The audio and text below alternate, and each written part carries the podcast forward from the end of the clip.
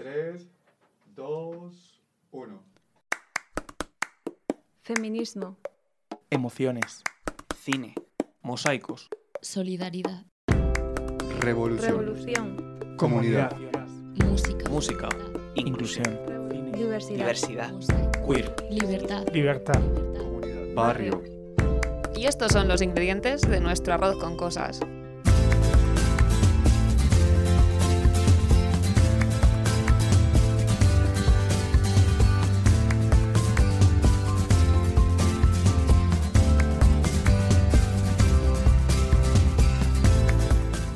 Hola a todos, bienvenidos a un nuevo episodio de Arroz con Cosas. En este estamos más orgullosos que nunca porque venimos a hablar del orgullo, del colectivo, de lo queer, un poquito, pues un poco lo que... por qué nos definimos como disidentes, algunos de nosotros, nosotras y nosotres. Y nada, eh, vamos a empezar con una canción que a mí me trae recuerdos de mi adolescencia de descubrir lo que era la L de, del colectivo. Así que dale.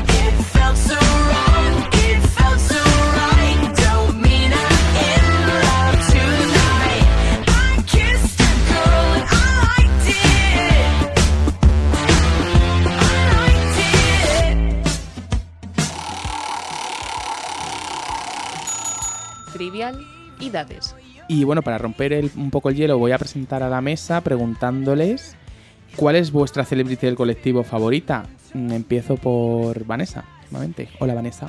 Hola, buenas. Eh, pues estaba pensándolo, en plan, dándole ahí. Y la verdad no, lo sab- no te sabría decir, la verdad. Que ahora mismo no- me has cogido en blanco, te lo juro. Como si, como si no os enseñáramos la escaleta una, una Ya, semana ya, antes. Lo siento, pero es que lo estaba pensando y he dicho. Venga, te, que no deja- sé. te Sí, dejamos déjame pensar. darle una vuelta, por vale, ¿quién se presta voluntario? Venga, voy yo. Vamos, a mí- Ruth. a mí me encanta, o sea, una persona que irradia ese, ese aura especial que tiene Jonathan Van Ness, Vale. ¿vale? Eh, persona no binaria de Queer Eye, trabaja como el- de- en la zona de peluquería, tal, belleza. Y me parece un ser de luz, Sí. de verdad. Es la persona más pura de este mundo. Total, tiene un pelazo que vamos. Y un pelazo, Una claro. total. Se dedica a la peluquería, ya me dirás. Claro. Pelayo. Eh, pues no, la- porque la persona más pura es la que voy a decir yo ahora, que es Ian McKellen. No sé si sabéis quién es. Es el actor de Gandalf y de Magneto. Sir Y que es un ser, además, es verdad. Nombrado por la reina en 1900, yo no sé cuántos. Pero, eh, o sea, Muy específico. este es un señor, este es un señor que en 1988 salió del armario y desde entonces, o sea, ha abanderado la lucha LGTB en Reino Unido y está en absolutamente todas las manifestaciones, da charlas en las escuelas contra el bullying y eh, contra la homofobia, o sea, y, y además es un actor increíble. Pues os confundís porque son los Javis, ¿te imaginas? Me encantaría que alguien dijera eso. Es Killer Queen. eh, David. Pues mira, eh, a mí también me has pillado las cosas como son. Pues de verdad. Pero bueno, Esto no puede ser así. Di Boris Izaguirre, aunque sea. Pues venga, pues Boris. Por Sí, que os invito ejemplo, un ¿no? poquito a Boris. No me Hemos sale muy a pero Boris, bueno. ¿no? Está Boris por aquí. ¿Boris? eh, eh, lo siento mucho, pero Boris hoy no ha podido acudir a la llamada del podcast Arroz con Cosas. Bueno, no pasa nada, te perdonamos, Boris. Chris. A mí la primera que se me viene a la mente, solo que es muy típico, es Samantha Hudson. Bueno, pero Pero eh, es un buen referente, o sea, te quiero decir. es súper buen referente. Pero también me viene Miley Cyrus. Vale, guay. Y es por mi adolescencia que, bueno, cuando ella se despendoló, bueno, como diría mi madre, eh, joder, es que para mí fue un boom. O sea, para mí fue como, A mí más que Miley Cyrus me viene Demi Lovato, pero yo Pues creo eso que es por el, por, el, por el camino que ha recorrido la, la chica. Está en plan... Sí, No esa- sé. ese camino tortuoso y sí, lleno de en baches. plan que no... tiene claro. No, Yo creo, ¿no? O ya lo tiene claro. es Creo que, que no sé, sí. la última vez. Creo que de hecho ya es, creo que es no binaria, ya Ah. creo que lo ha dicho y... O, o- es que no lo sé. No sé si lo último que dijo era que era lesbiana o no binaria. No estoy muy seguro. Creo que dijo no binaria. Creo que dijo no binaria, sí, me suena. Me suena, ¿verdad? Sí. Sí. Que Bien. no le importaba que se refieran a ella como chica, como chico, que ella es no binaria y ya está. Vale, yo voy a decir una persona, bueno, voy a decir dos personas, eh, porque, bueno, soy moderador y, puedo, ¿vale?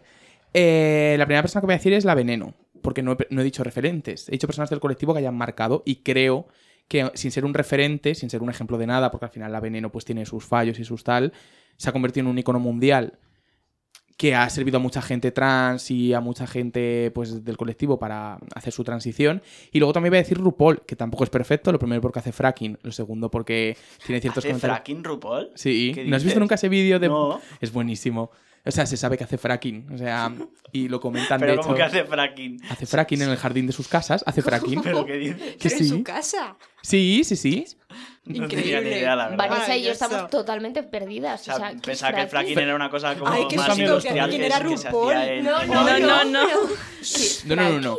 El fracking básicamente consiste en cavar en tu casa para conseguir gas natural o petróleo Ah, vale. o algo. Y Ah, entonces vale. lo que haces es que destruyes la... O sea, en Estados Unidos es legal, es alegal más o menos porque tiene sus estos, pero lo que haces es destruir el ecosistema de la zona, dejas el suelo hecho una mierda, o sea, al final pues tiene eso. Entonces RuPaul hace fracking. es- Eso es autoabastecimiento, ¿no? Sí, Sí, hay gente que o sea, pone pues paneles sora- solares y hay gente que caga RuPaul hace fracking. suelo. Pero más allá de eso, ha llevado al mainstream, a la cultura popular, a las drag queens, que son uno de, parte del colectivo más denostado. Y oye, pues también es de aplaudir. Pero bueno, para no enrollarnos mucho en este tema del fracking, eh, pasamos a la siguiente Estoy sección. flipando. ¿Qué le echamos hoy al arroz? Bueno, como hemos adelantado antes, y vamos a hablar del orgullosos, que somos todes. Y yo os quería preguntar, eh, pues primero para abrir un poco la veda, de qué os sentís orgullosos, o sea, qué hecho de vuestra vida o qué cualidad que tenéis os sentís orgullosos. Por ejemplo, Ruth, pues de ser pelirroja, por ejemplo. Sí, me siento muy orgullosa. La verdad de ser pelirroja me gusta mucho. ¿Ves? Por ejemplo... eh, La verdad, yo creo que si fuera rubia o morena es que cambiaría mi personalidad por completo. O sea, yo soy pelirroja. Tu personalidad no- es no- pelirroja. No tengo el pelo pelirrojo, yo soy pelirroja. Perfecto, me parece También estupendo. tuvo el pelo azul en algún momento. Sí, bueno, yo lo he tenido de todos los colores. Es la prohibida, es Alaska. Pero el pelirrojo es el mío. Y a ver, más orgullos, contadme. Yo de ser latina, de mm, venir de un país latinoamericano y, y pues eso. No sé qué más decir. la No, verdad. pero es estupendo, sí, sí, claro. También me siento orgullosa de haber podido venir hoy hasta aquí, después del día horrible, ¿vale? Las pequeñas cosas también nos tienen que hacer sentir orgullosos. No, eso está bien, claro, sí, sí. Sí, porque si no te hundes en la mierda. Exacto. Yo voy a decir que me siento orgulloso de ser quien soy, pero es lo que digo siempre, que en mi caso ser gay eh, es una cosa más que soy. Quiero decir, durante mucho tiempo sí que me definí como gay, en plan de Andrés gay, igual gay, y creo que ya he dado un pasito más, y es decir, es una cualidad mía, pero no es la única que me marca. Quiero decir, es importante porque creo que tengo que reivindicarlo todo el rato, porque siguen siendo necesarias las etiquetas, en mi opinión, hasta que podamos quitarlas. Pero bueno, y respecto a eso sí que os voy a preguntar un poco eh, sobre la salida de la salida de armarios que tenemos en la vida. O sea, ya no solo salir del armario siendo gay, sino salir del armario en todo momento. Pues, por ejemplo, creo que ser feminista también es una salida del armario toda tu vida, porque de hecho a día de hoy está el término tan denostado que si dices que eres feminista, ya casi te miran peor que si dices que eres gay. O sea, Sí, dicen feminazi. Sí. Perfecto. Entonces os quiero preguntar un poco al respecto.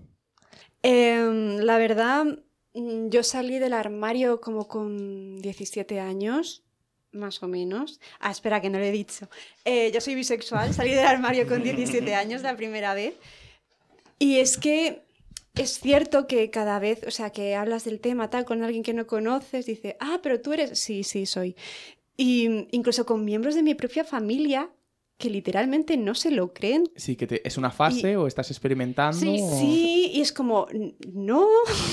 O sea, ya te lo, abuela, te lo he dicho ya tres veces. O sea, no me vengas a decir a la cara que los bisexuales son unos viciosos delante de mí, que he tenido un novio durante casi 10 años. O sea, ¿qué me estás contando? Sí, ¿no? Y aunque fueran unos viciosos, te quiero decir, ¿eso invalida lo que eres? O sea, quiero decir, Claro, no, pero digo, a los heteros también son viciosos y no pasa nada. Claro. Claro, o sea- que- pero que ya te definen como promiscuo. Claro. Ya, o sea, que es lo que estábamos hablando, que es, mm, bueno, es un rasgo más de ti como cualquier otra cosa, pero coño, ya que digas, una cosa y ya lo relacionen instantáneamente con otra de, vale, pues promiscuo, no tienes nada claro, es que eso es el pavo, eso es no sé qué, o sea, al final tienes que estar peleando toda tu vida contra gente que dice, no, es que tú lo que pasa es que no tienes nada claro en la vida, ya, ya decidirás un bando, así empiezan todos. Sí, sobre todo es el tema de la Esa es la el esa tema de es la frase. El tema de sexualidad que hacia las chicas es sois heteros que están perdidas en la vida, o sea que tal. Que están experimentando. Y el tema de los bisexuales hombres es que son gays directamente. o Sí, sea, sí, a todo el mundo le tienen que gustar Pero, los hombres na- al final. eh, Eso es, o sea, quiero decir, el, el- el patriarcado ahí imponiendo.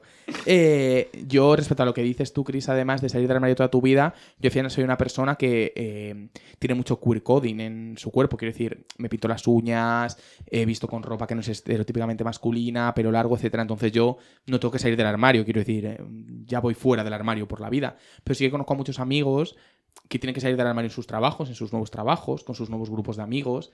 Y, joder, al final es enfrentarte a lo mismo, al mismo trauma que tuviste con, pues en el caso de Ruth, 17 años, toda tu vida. Y es fuerte.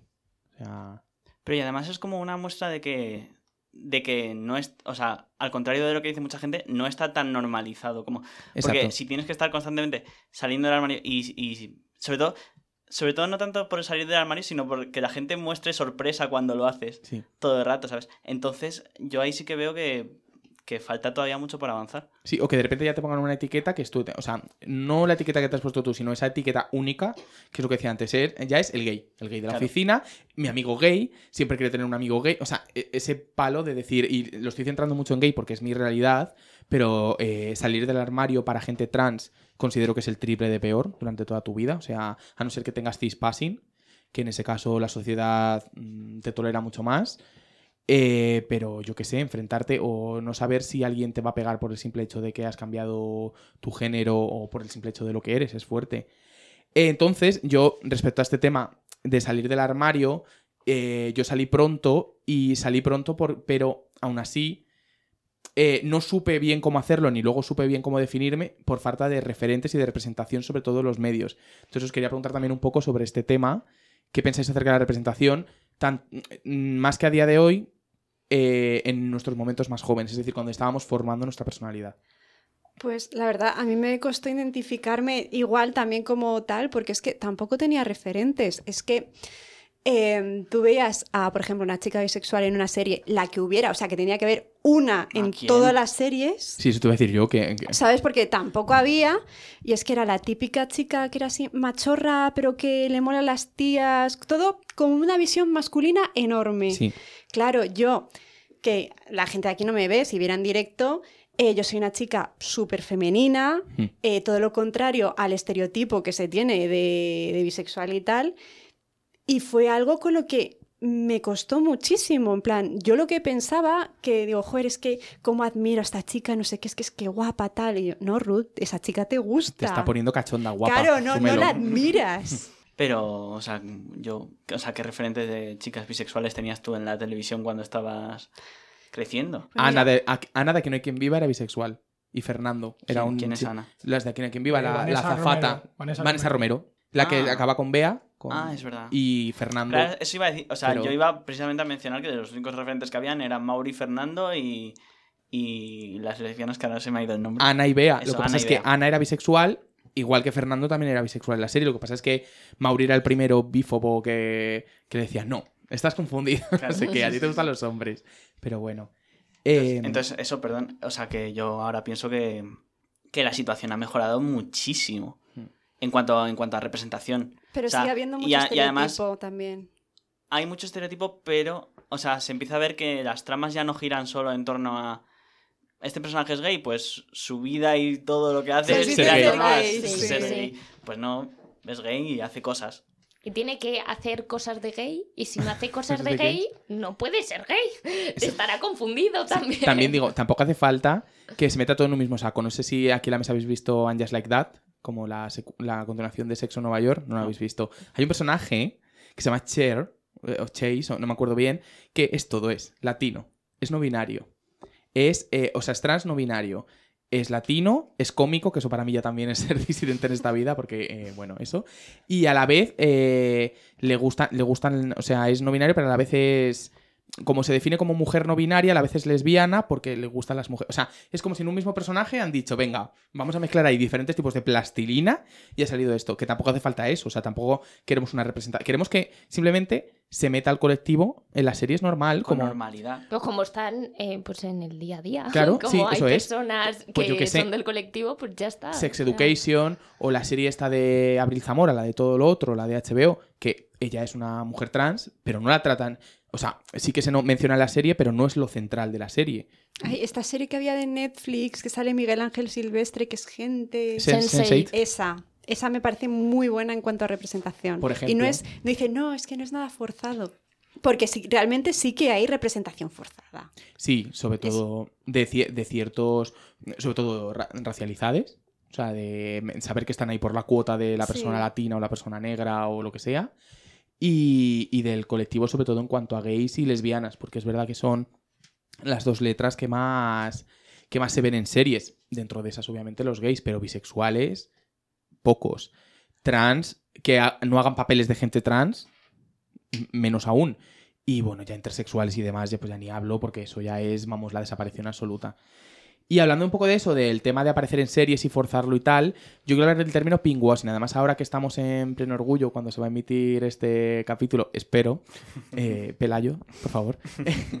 Eh, el pinkwashing, para los, que no- los oyentes que no lo sepan, es un poco pues lo que hace Nike cuando llega junio, que es cambiarse el loguito en las redes sociales y ponerse la banderita, la banderita trans y la banderita del colectivo.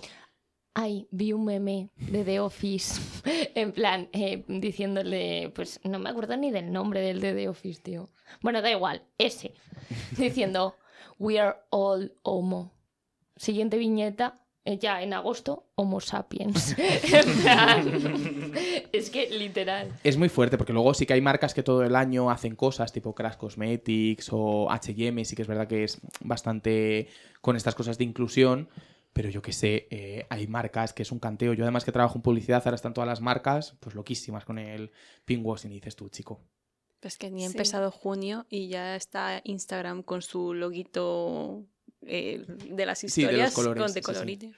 Además, que las marcas ya están rancias, porque la bandera del colectivo ya no es la típica de los seis colores, ahora se han metido los colores negro y marrón por el tema raza, eh, y el El blanco... eh, blanco, rosa, pastel y azul por el tema trans, porque Sí. así, y no binario y demás.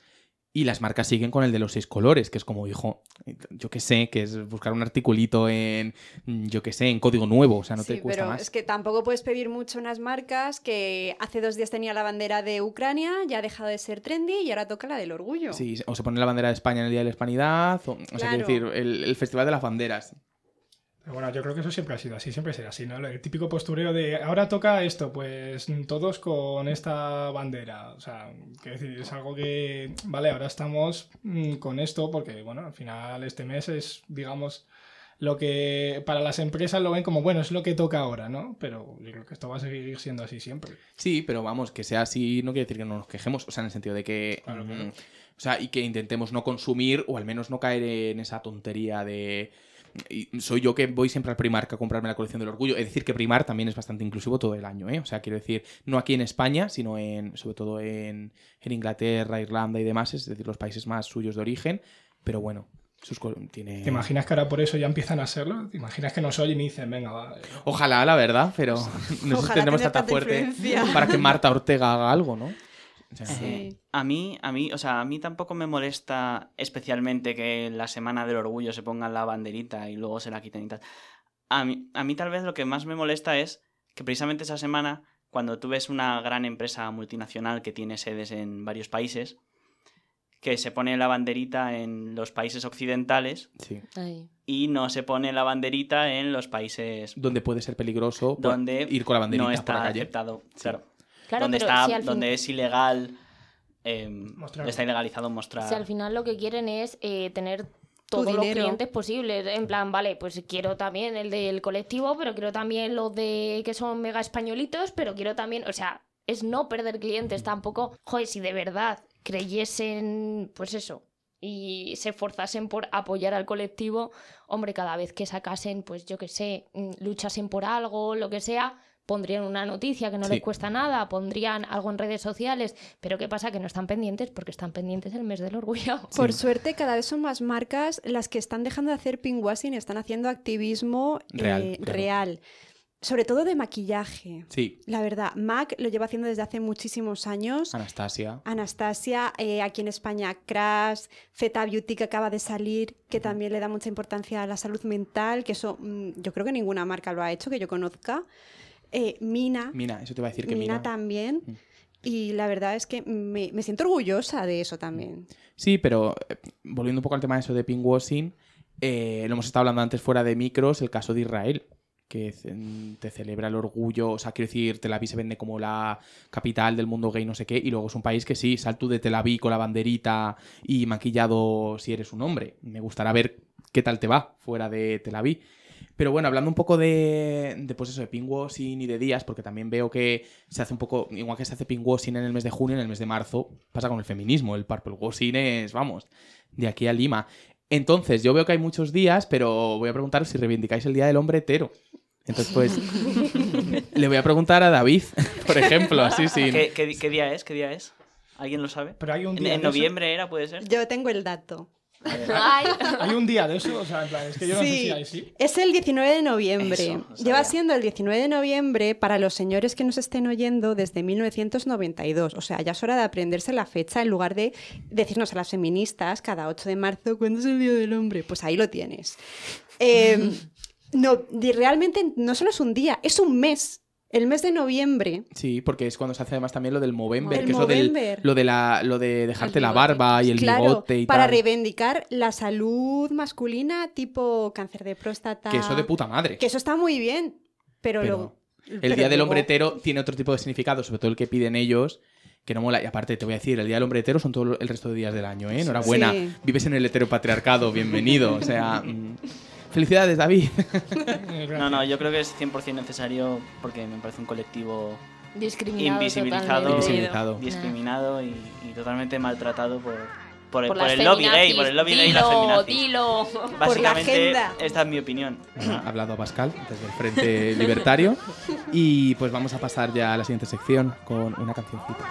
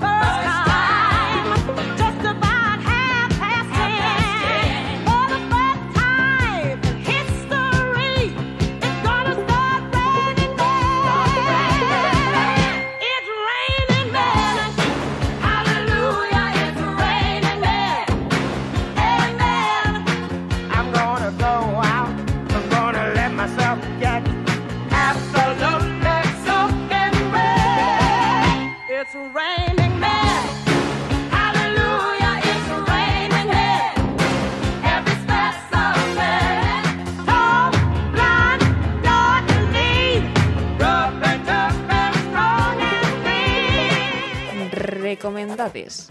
Y vamos a mm, una de las secciones favoritas de aquí la mesa, que es cuando empezáis a recomendar vuestras cosas, Chris da sus consejos, Pelayo su peli europea, aunque creo que hoy nos va a sorprender. No digo más, ya lo dirá luego. Y empezamos con David, ¿tu recomendade? Ahí empiezo yo, qué bien. Estoy acostumbrado a empezar. Bueno, eh, Es que como eres, pues eh, eso, no, hombretero, hijo David, de verdad. Perfecto, perfecto. Te quejarás, también te quejarás de esto. Bueno, bueno, venga, vamos allá. No, bueno, eh, yo lo que quiero recomendar es eh, pues eh, las sesiones de cine de verano que va a haber este año, bueno, que va a haber este año y que ya llevan unos cuantos años haciéndolas. En el Museo de, Reina Sofía, que van a ser sesiones que pues va a ser desde el día 8 de julio hasta el 3 de septiembre. Y pues va a ser, pues van a ser hasta a las 10 de la noche estas sesiones. Así que bueno, eh, por supuesto, pues si lo miráis ahí con más información, pues en Google o en la página del propio museo seguramente también lo podréis, podéis enteraros y bueno, pues esa es mi recomendación. Uh, mira el Ney recomendando cine. No está recomendando cine europeo. eh, Estoy recomendando las sesiones de cine, no el, Como- no el cine como... Y además no lo hace con ese tonito de intelectual, de Bueno, bueno. haber estudiado estudios ingleses. Eh, Chris, ¿tu recomendade? Ay, me has pillado desprevenida. Uy, me has pillado. ¿Estáis aquí?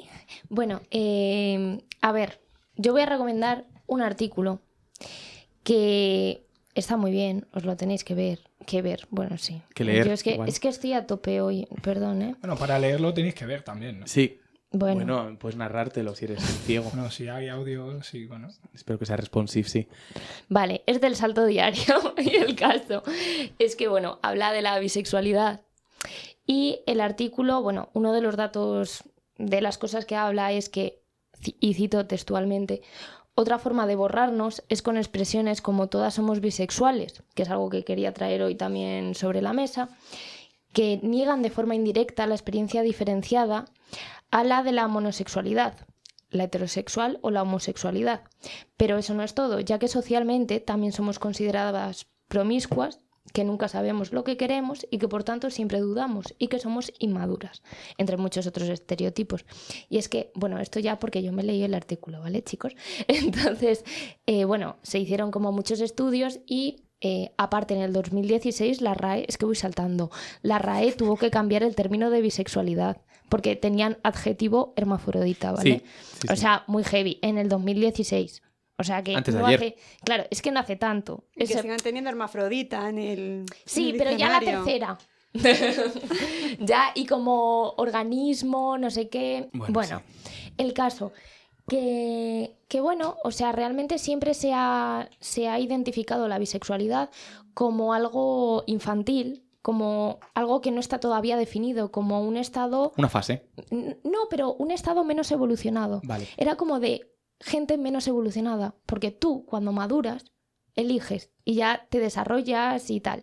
Entonces, el hecho de no elegir un bando, por así decirlo, es lo que te hace pues menos evolucionado, entre comillas. Sí, sí. Entonces, bueno, un movidón. Tenéis que leeros bien el artículo porque es muy interesante, pero no tengo tanto tiempo para dictaroslo entero. En palabras, en palabras de un cuñado, pero si los bisexuales son los más listos, que son los que pillan de todos lados. bueno, corramos un estúpido velo. Eh, Vanessa, Em, pues bueno, como antes hablábamos, que en nuestra adolescencia muchos de nosotros no tuvimos ningún referente en, en este sentido del LGTBI, eh, Q+. Em, eh, y para mí fue Glee. Eh, entonces, sí, para- yo creo, es Sí. la única, ¿no? Eh, entonces yo recomiendo Glee, sobre todo porque tiene escenas como cuando Santana sale del armario frente a su abuela y su abuela la rechaza. Sí, porque es, eh, bueno, Santana es latina y su abuela al ser también criada de manera mm, de los países latinos es muy cerrada de mente y le dice que no, que es una vergüenza para ella. Bueno, no os voy a desvelar más cosas, pero que veáis eh, Glee porque sinceramente creo que es, lo habrá hecho bien o mal algunas escenas, lo que sea, pero creo que es un referente para muchos. Sí, en general está. Una cosa, esa es la serie que echaban en Neox, ¿no? Sí. Sí, bueno, sí. La tienes en Netflix también y en Disney Plus, creo juraría. Ya, pero es que yo soy muy... Yo, yo no quiero pagar, Ah. lo siento. Nah, yo te dejo Ni el quiero, Disney Plus. Prueba, Ni ¿no? quiero ni, ni puedo. También tengo yo las temporadas en DVDs completas, pero no lo quería decir, pero bueno. Eh, y por cerrar con Pelayo, Eh, bueno, pues yo lo siento mucho y no traigo cine europeo. Oh. Eh, lo que sí traigo es em, una serie policíaca que se ha acabado este año y que fue todo un éxito cuando se estrenó. Se llama Killing Eve. La protagonizan eh, Jodie Comer, que es la nueva actriz del momento, y Sandra Oh, que mucha gente conocerá por ser una de las doctoras de Anatomía de Grey. Y vamos a escuchar un cachito del tráiler. This is Eve. Hi. She'll be joining us. I believe there's a female assassin operating internationally. She's highly skilled. No trace, no pattern. And you want me to. Eh, en fin, la serie trata sobre una policía que busca a una asesina profesional que va viajando de país en país, pues matando a gente. Eh, y si traigo esta recomendación precisamente en este programa, podéis deducir que entre ellas acaba surgiendo algo más que, que lo que es la relación entre una policía y, un- y una criminal. Y como dato adicional os diré que la primera temporada la escribió Phoebe Waller-Bridge, que es la, la de Fleabag. Y la segunda temporada la escribió Emerald Fennell, que es la directora de Una joven prometedora, que es otro película Sí. que recomiendo, por cierto. Y, y eso, pues Killing Eve.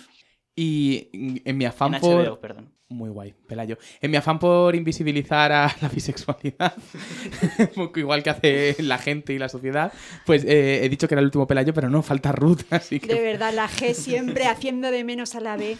Sí, Qué cierto es, cierto es. Pues mira, encima yo te traigo a, a 5Gs, ¿vale?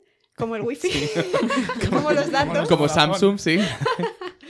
Eh, no, yo quiero, eh, antes os he hablado de Jonathan Van Ness, pues evidentemente os voy a recomendar eh, The Queer Eye. Es una, es una especie de serie, programa que se emite, eh, bueno, se emite, está en Netflix y la verdad va pues de cinco, cinco gays que van a solucionarle la vida a un hombre hetero, pero hetero, hetero. A veces es gay también, ¿eh? A veces es gay, pero, Pero suelen ser hombre, originalmente... hombre hetero, sí. Cuando era Carson hombre- Crisley el, Claro. participaba en el, el que era uno de los, del programa eran heteros, sí, sí. Sí, sí, heteros, pero además tipo mm, votantes del PP, ¿sabes? Gente súper republicana. Y la verdad es que te dan lecciones de vida y te hacen ver las cosas de forma diferente y yo me siento muy bien cada vez que lo veo. Así que os animo a que vosotros también lo veáis. En este rollo también recomiendo We Are Here, que es de Drag Queens. Y también en España van a lanzar, no me acuerdo el nombre, pero bueno. Reinas al Reinas al Rescate. Rescate, que es de ese rollo también, con algunas de reinas de Drag Race España, yendo por pueblos españoles ayudando a gente a, pues, a salir del armario o a encontrarse a sí mismos. Muy bien, pues vamos a pasar a la última parte del debate. Pónmelo para llevar. Vale, y en todo este tema del orgullo ya habéis visto que hay un poco de lío con todo el tema de letras. Entonces, cada uno de nosotros nos hemos preparado una de las letras y las vamos a explicar mínimamente. Y si se nos ha dado bien, vamos a dar un datito que sorprenda un poco respecto a cada una de las letras. Entonces, vamos a ir por orden. Entonces, vamos a empezar por la L. Vanessa, por favor. Yo tengo la L. La L eh, viene a representar el colectivo lésbico. Lesbiana viene generalmente de. eh, perdón, se define generalmente como una mujer o una persona que se identifica como mujer a la que le atrae física, romántica o sentimentalmente otras mujeres. Eh, el datito que yo traigo es porque mm, eh, etimológicamente tiene una historia inter- interesante porque la palabra lesbiana proviene del latín, más concretamente de la isla griega de Lesbos, que fue un centro cultural importante en la antigua Grecia y que fue el hogar del poeta Alceo y Safo, y la poetisa Safo. Eh, a esta última se le atribuye esta relación entre la isla con la homosexualidad femenina, pues esta mujer enseñaba poesía, música y otras artes a un grupo de mujeres por las que se sentía atraída. Eh, se cuenta que también eh, eh, Safo tenía una relación eh, o una cierta preferencia hacia una alumna suya que se llamaba At- Atis, la cual se casó con un varón y esta Safo le dedicó varios poemas y os traigo un fragmento, un pequeño fragmento Dale. que le dice, vete tranquila, no te olvides de mí, porque sabes, debes saber, que yo estaré siempre a tu lado. Y si no quieres saberlo, te recordaré lo que tú olvidas. Muchas horas felices pasamos juntas. Han sido muchas las coronas de violetas, de rosas, de flor de azafrán y ramos de eneldo que junto a mí te ceñiste. Han sido muchas las veces que bálsamo de, mi- de mirra y regio ungüento derramaste sobre mi cabeza. Yo no podré olvidarlo y tú tampoco. Me pareció una historia muy bonita, la verdad. Sí, vamos, que eh, Triste, pero no eran amigas, se comían el coño. O sea, Exactamente. definitivamente, Chulo, o sea. aunque sigo sin saber lo que es la mirra, como con los Reyes Magos, ¿eh? Eh, la mirra es como un aceite, como un aceite de estos esenciales, con olorcito y tal. Eh, mm, gracias, Vanessa. Pasamos a la G, David. Bueno, pues sí, yo como dices os traigo la G que, bueno, eh, pues se refiere a, a un hombre o a cualquier otra persona que se autoidentifique con este término, con el término hombre, el cual se siente atraído pues, pues por, por otro hombre también, ¿no? Eh, tengo que decir que, bueno, esta atracción también a veces mm, puede ser pues emocional, física o incluso una mezcla de, de las dos. Y a mí una cosa que me ha parecido no curiosa, sino un poco sorprendente, ¿no? Que es que a, a un activista llamado Asier Santa María, eh, bueno, en una entrevista explicó que, que él prefiere que se refieran a, pues, a los gays como gays y no como, sex- como homosexuales debido a que, a que este término el homosexual se ha utilizado para patologizar. O sea, que esto es una cosa que a mí, Hmm, personalmente, sí. cuando, cuando vi esta parte de la entrevista, me sorprendió mucho. Mm. Sí, sí, sí, la verdad es que sí, es verdad que la homosexualidad era considerada, la enfermedad era ser homosexual, entonces sí. Vale, guay. Eh, bueno, yo tengo la T de trans, trans incluye tanto transexual como transgénero. Esto puede ser un poco lioso porque es verdad que no todo el mundo se pone de acuerdo, pero bueno, la opinión más o menos general es que transgénero y trans es más o menos lo mismo, que son personas que se identifican con el género, no se identifican con el género con el que nacieron, es decir, tienen otro género, pero no tienen por qué hacer ninguna operación de cambio de sexo, ni tienen que someterse a ninguna cirugía, nada, simplemente se identifican con otro género. Transexual eh, es lo que digo, ¿eh? Esto es lo que dicen en general los autores. Luego cada uno, cada filósofo, pensador, eh, sociólogo, etcétera, tiene su, su teoría. Transexual son los que se operan, los que. y los que se hacen una feminización de. En el caso de mujeres trans, feminización, o en el caso de hombres trans, masculinización. Y engloba tanto mujeres como hombres, como también el colectivo no binario, que es, o también géneros fluidos, que son todos aquellos que no se corresponden ni con hombre ni con mujer, pueden ser una mezcla de ambos, pueden ser un tercer género, etcétera. Y el dato más impresionante de esto es que dentro del colectivo trans eh, hay un 80% de paro. O sea, quiere decir que 8 de cada 10 personas trans están en paro. Y además se acrecenta con la edad. Es decir, a partir de las franjas de, de 30 a 40 años se va duplicando esa, esa tasa hasta llegar a, en general, el 80%. Pero digamos que si cuando eres más joven... eh, eh, cuando eres más joven tienes aún oportunidades, cuanto más mayor eres más trans, eh, peor. Y luego también está el tema de, de las residencias, que hay muchas residencias que, que te vuelven a reasignar al, al sexo al que, naciste, al género que, con el que se te identifica. Y por eso recomiendo una fundación que se llama 26 de diciembre, que va a abrir la primera residencia pública eh, para gente del colectivo, que realmente va, va a cuidar de este tipo de personas. Entonces hago mi pequeño recomendado aquí. Y nada, voy a pasar a, a la letra B, que por favor, Chris. Hola. Bueno, eh, bisexualidad se trata de una atracción romántica o de una conducta sexual que va dirigida hacia hombres y mujeres. La, la bisexualidad se diferencia totalmente de la homosexualidad, porque en este caso se trata de una atracción sexual hacia hombres y mujeres por igual. Es decir, no existe una inclinación única hacia un género, sino hacia ambos. Fun fact, he encontrado en otro sitio que dice que es eh, literalmente una persona bisexual es aquella que tiene interés romántico sexual tanto por hombres como mujeres. Esto quiere decir que alguien bisexual mantiene vínculos heterosexuales y homosexuales.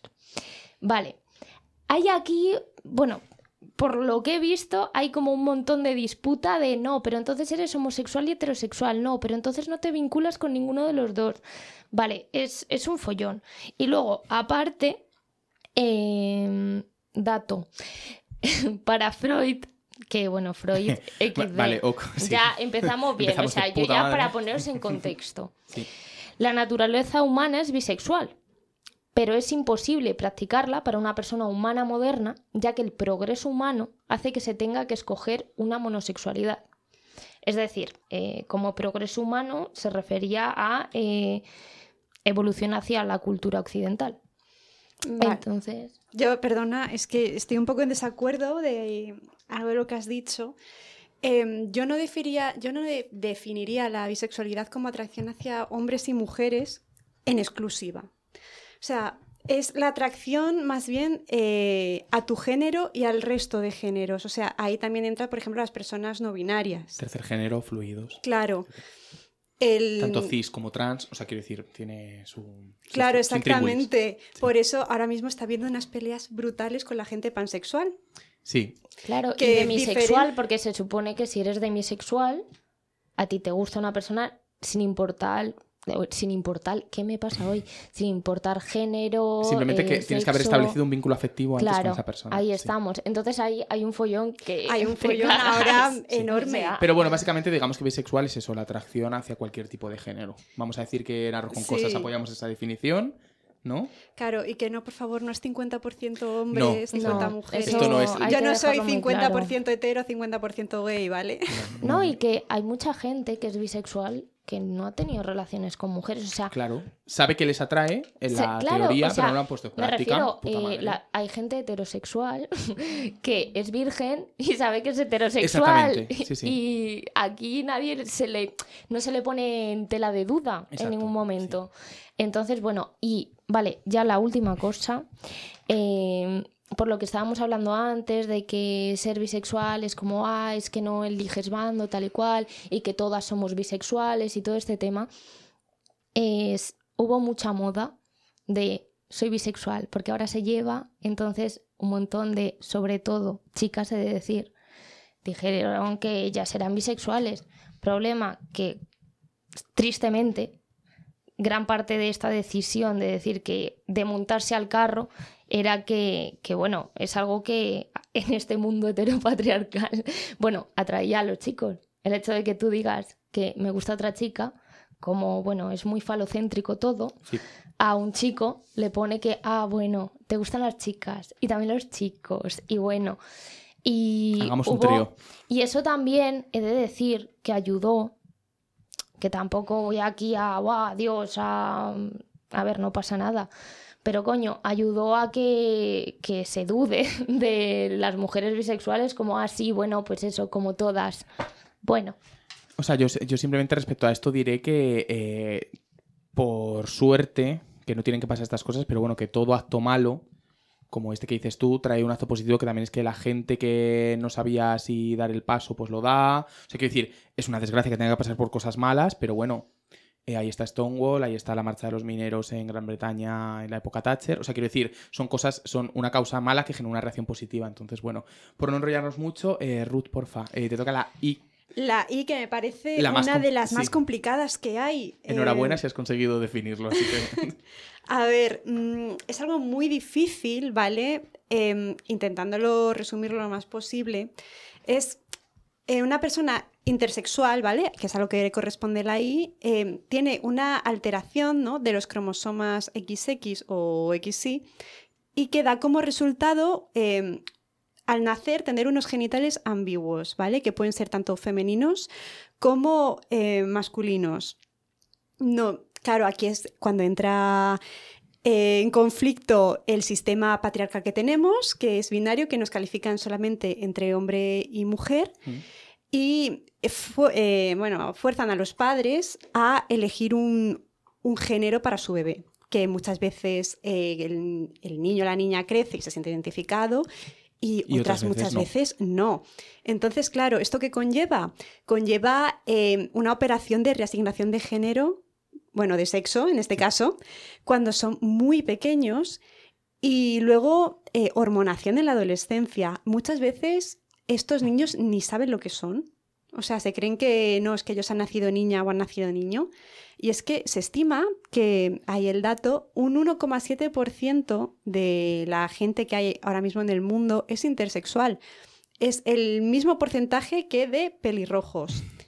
Quiero recalcar también que no es ningún tipo de ni sexualidad ni de género, simplemente una Condición biológica. una condición biológica con la que naces. Sí. Pues muchas gracias, Ruth, porque muy bien explicado. Y pasamos a otra letra quizá complicada, que es Pelayo, que es la Q y el Plus. No Canal Plus, sino el Plus del Ni Disney colectivo. Plus. El plus. Eh, bueno, pues la Q eh, del inglés queer, que significa raro. Eh, al principio se usaba como insulto hacia las personas homosexuales, básicamente. Pero luego el, el término fue reapropiado por el colectivo y hoy en día engloba a todas esas personas que nos identifican pues, con las siglas que acabamos de, Hmm. de definir todos y que básicamente se salen de las ideas establecidas de sexualidad y género. Em, además, queer se usa como término paraguas para todo el colectivo Mm. y todo aquello que va, que va más allá del LGBT. Por ejemplo, a los estudios sobre este tema se le llama estudios Teoría, llama teoría queer. queer. Claro. Y luego el símbolo del plus pues recoge a minorías dentro del colectivo como eh, personas sex- asexuales, que son aquellas que no tienen interés sexual, demisexuales, ya nos hemos comentado, em, y luego em, personas que no se identifican con los géneros hombre y mujer, como las personas no binarias, etc. Mm. Y como dato, diré que en un estudio de la encuestadora YouGov eh, se vio que de los 10 países occidentales que se, que se encuestó, España era el que, en el que más gente se identifica como LGTBQ+, un 10% de la población, y además somos los que mayor aceptación tenemos hacia el colectivo. Un 78% de los españoles afirmaron que apoyarían mucho a un miembro de, sus- de su familia si se declarase trans o no binario. Sí, a ver, también voy a decir que estos estudios se suelen hacer en grandes ciudades, por lo cual es una muestra un poco sesgada, pero bueno, eh, sí que es verdad que en España vamos dando pasos bastante interesantes, como cuando el matrimonio igualitario, ahora mismo con la ley trans, entonces bueno, vamos bastante bien, queda mucho por recorrer. Y bueno, se nos han quedado muchas preguntas en el tintero, eh, tipo orgullo crítico desfiles, el orgullo está dirigido a gays. Sí que voy a decir, voy a añadir yo como letra G, que sí que es la letra más visibilizada del colectivo y la que más privilegio tiene dentro de ese colectivo desprivilegiado o imprivilegiado, como mm, se diga. Y bueno, que esto al final no deja de ser una forma de machismo, al final, toda la discriminación hacia el colectivo es una forma de machismo, también una forma más de machismo, clasismo, etcétera. Y, y nada, quiero dar las gracias a mis compañeros por acompañarme en este capítulo que para mí la verdad es que ha sido muy especial. Y cerramos con una canción que refleja pues esa lucha que han tenido quizá la generación anterior por, pues, por ese orgullo. Y nada, muchas gracias y nos seguimos escuchando. Adiós. Adiós.